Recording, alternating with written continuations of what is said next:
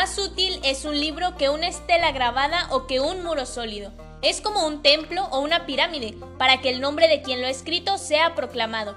Papiro Chester Beauty. Hola, ¿cómo estás? Soy Yud. Y yo soy Alex. Bienvenido al episodio 5 de la tercera temporada de Maniáticos Intelectuales en el Antiguo Egipto. Historia, economía, religión, medicina y mucho más. Gracias por estar aquí, esperamos que te diviertas. Tripulación Armar Toboganes, Crochet.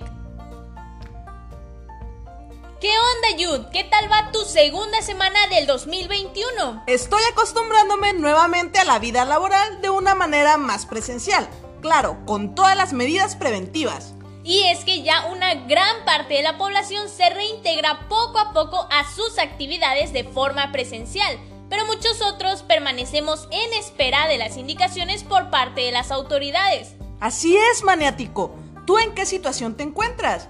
¿Qué has hecho a lo largo de la pandemia? Ya habrá tiempo para charlar al respecto. Por ahora comencemos con la cultura de hoy, el antiguo Egipto. Esta civilización comenzó en el periodo neolítico y evolucionó a lo largo de 3.000 años hasta la época romana. Se desarrolló en el valle formado por el Nilo en el extremo norte de África. La cultura egipcia estaba dividida en tres imperios. El imperio antiguo, caracterizado por las artes y la arquitectura, específicamente la construcción de pirámides. El imperio medio, en donde la monarquía egipcia se encontraba en lo que hoy se conoce como la Edad Dorada, puesto que conquistó pueblos vecinos expandiendo su dominio. Y como toda buena historia, tiene un final, que fue la decadencia del imperio. Como te comenté anteriormente, maniático, el imperio egipcio era monárquico y no solo eso, también absolutista y teocrático. Sección de diccionario para palabras poco comunes. Es una nueva sección, año nuevo, secciones nuevas. El imperio era monárquico, que es una forma de gobierno en la que el poder cae en una persona, un rey o una reina, un cargo obtenido por derecho de forma hereditaria, también absolutista, que se refiere básicamente a lo mismo, el poder en una sola persona que gobierna sin dar cuentas a la sociedad. El monarca se considera como la autoridad máxima por encima de todas las leyes. Y teocrático, que es una forma de gobierno en donde los gobernantes coinciden con la religión dominante. Bueno, cerrando la sección diccionario para palabras poco comunes y retomando la organización política, la posición máxima de poder, el gobernante o monarca, era denominado faraón, quien era amo de todos los hombres, dueño de las tierras y de todas las aguas del Nilo. La voluntad del faraón era ley, puesto que era considerado hijo del dios Ra, o sea, el dios del sol, quien se supone le había dado poder para gobernar a los hombres. Un dato curioso, maniático, es que nadie podía decir el nombre del faraón sin añadir la expresión que florezca en él la vida y la salud.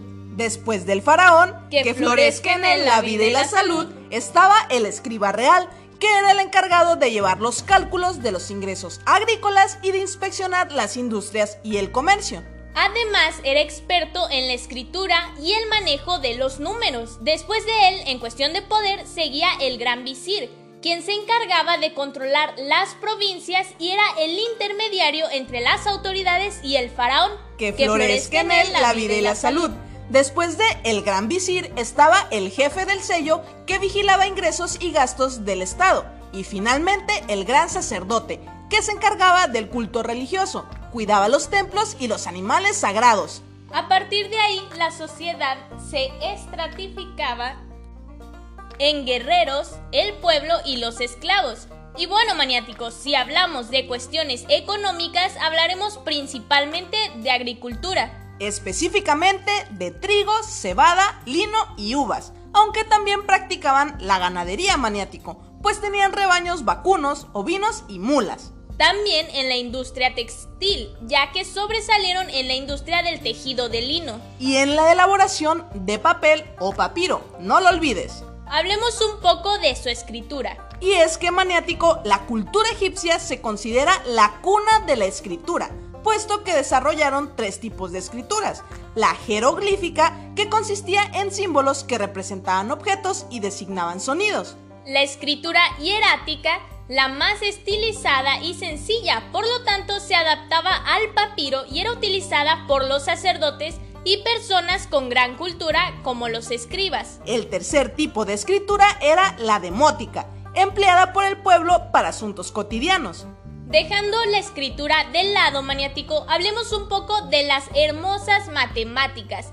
En el antiguo Egipto, como posiblemente ya sabes, se sentaron los fundamentos de la aritmética y la geometría. También propusieron la numeración decimal e inventaron magnitudes para medir distancias a las que llamaron pie, cúbito y palma. De matemáticas a astronomía maniático. Los egipcios inventaron un calendario de 365 días con 12 meses de 30 días cada uno. Descubrieron varios planetas, trazaron mapas celestes e inventaron los relojes de sol y sombra. Los egipcios eran unos verdaderos maniáticos intelectuales, y es que no solo sobresalieron en estos ámbitos, también en la arquitectura, pues construyeron muchas pirámides, monumentos de granito que utilizaban como tumbas para los faraones, que, florezca en él la vida y la salud, y familiares. Otro monumento eran las mastabas, que eran tumbas con forma de pirámide truncada, para los nobles momificados. También están los hipógeos, que eran tumbas subterráneas en las faldas de las montañas. Los colosos, que posiblemente debes haber visto en alguna película, un libro o en algún museo, eran estatuas gigantes de hasta 80 metros que representaban a los faraones. ¿Pensaste que lo diríamos maniático o lo dijiste tú mentalmente? Estas estatuas se colocaban en la entrada de las ciudades. Entre todos estos monumentos no podía faltar la esfinge, el símbolo del dios naciente, digo, del sol naciente. Algo muy conocido y muy platicado ya es la momificación. Los egipcios veneraban a los antepasados porque querían conservar las enseñanzas.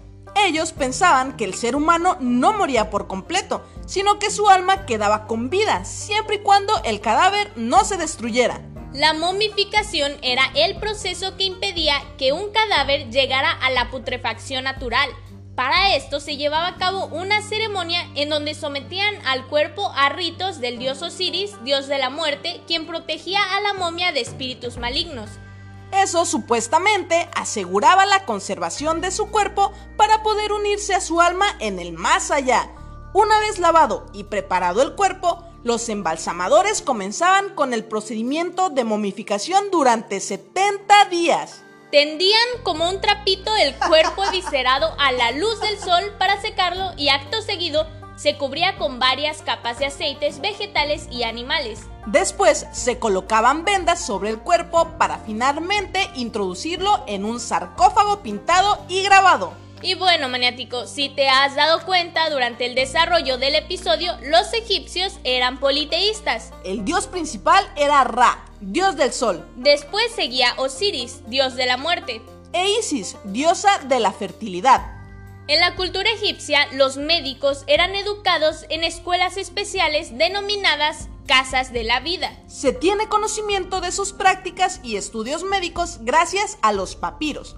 Por ejemplo, el papiro Edwin Smith es el documento quirúrgico más antiguo que se conoce. Ese nombre no suena muy antiguo que digamos. Es que los papiros recibían el nombre de las personas por las que fueron descubiertos. Por ejemplo, el papiro Evers, que es una recopilación de textos médicos. El papiro de Lahun habla acerca de ginecología. El papiro de Hearst, que es un formulario médico práctico. Algo que era muy tomado en cuenta por los pacientes y el gobierno era la higiene, el baño corporal, el aseo y la buena presentación de los médicos, lo cual me parece muy sensato. Retomando un poquito lo de su politeísmo maniático, también tenían un dios de la medicina, que era Imhotep, pues se cree que era el médico más antiguo conocido. Bueno, maniático, esperamos disfrutado este episodio. El episodio Antiguo Egipto. Si te gustó, compártelo con tus amigos. Y si no, compártelo con tus enemigos. Maniáticos intelectuales, de generación en generación, porque es una nueva cultura. Esto fue Maniáticos Intelectuales. Cambio y fuera.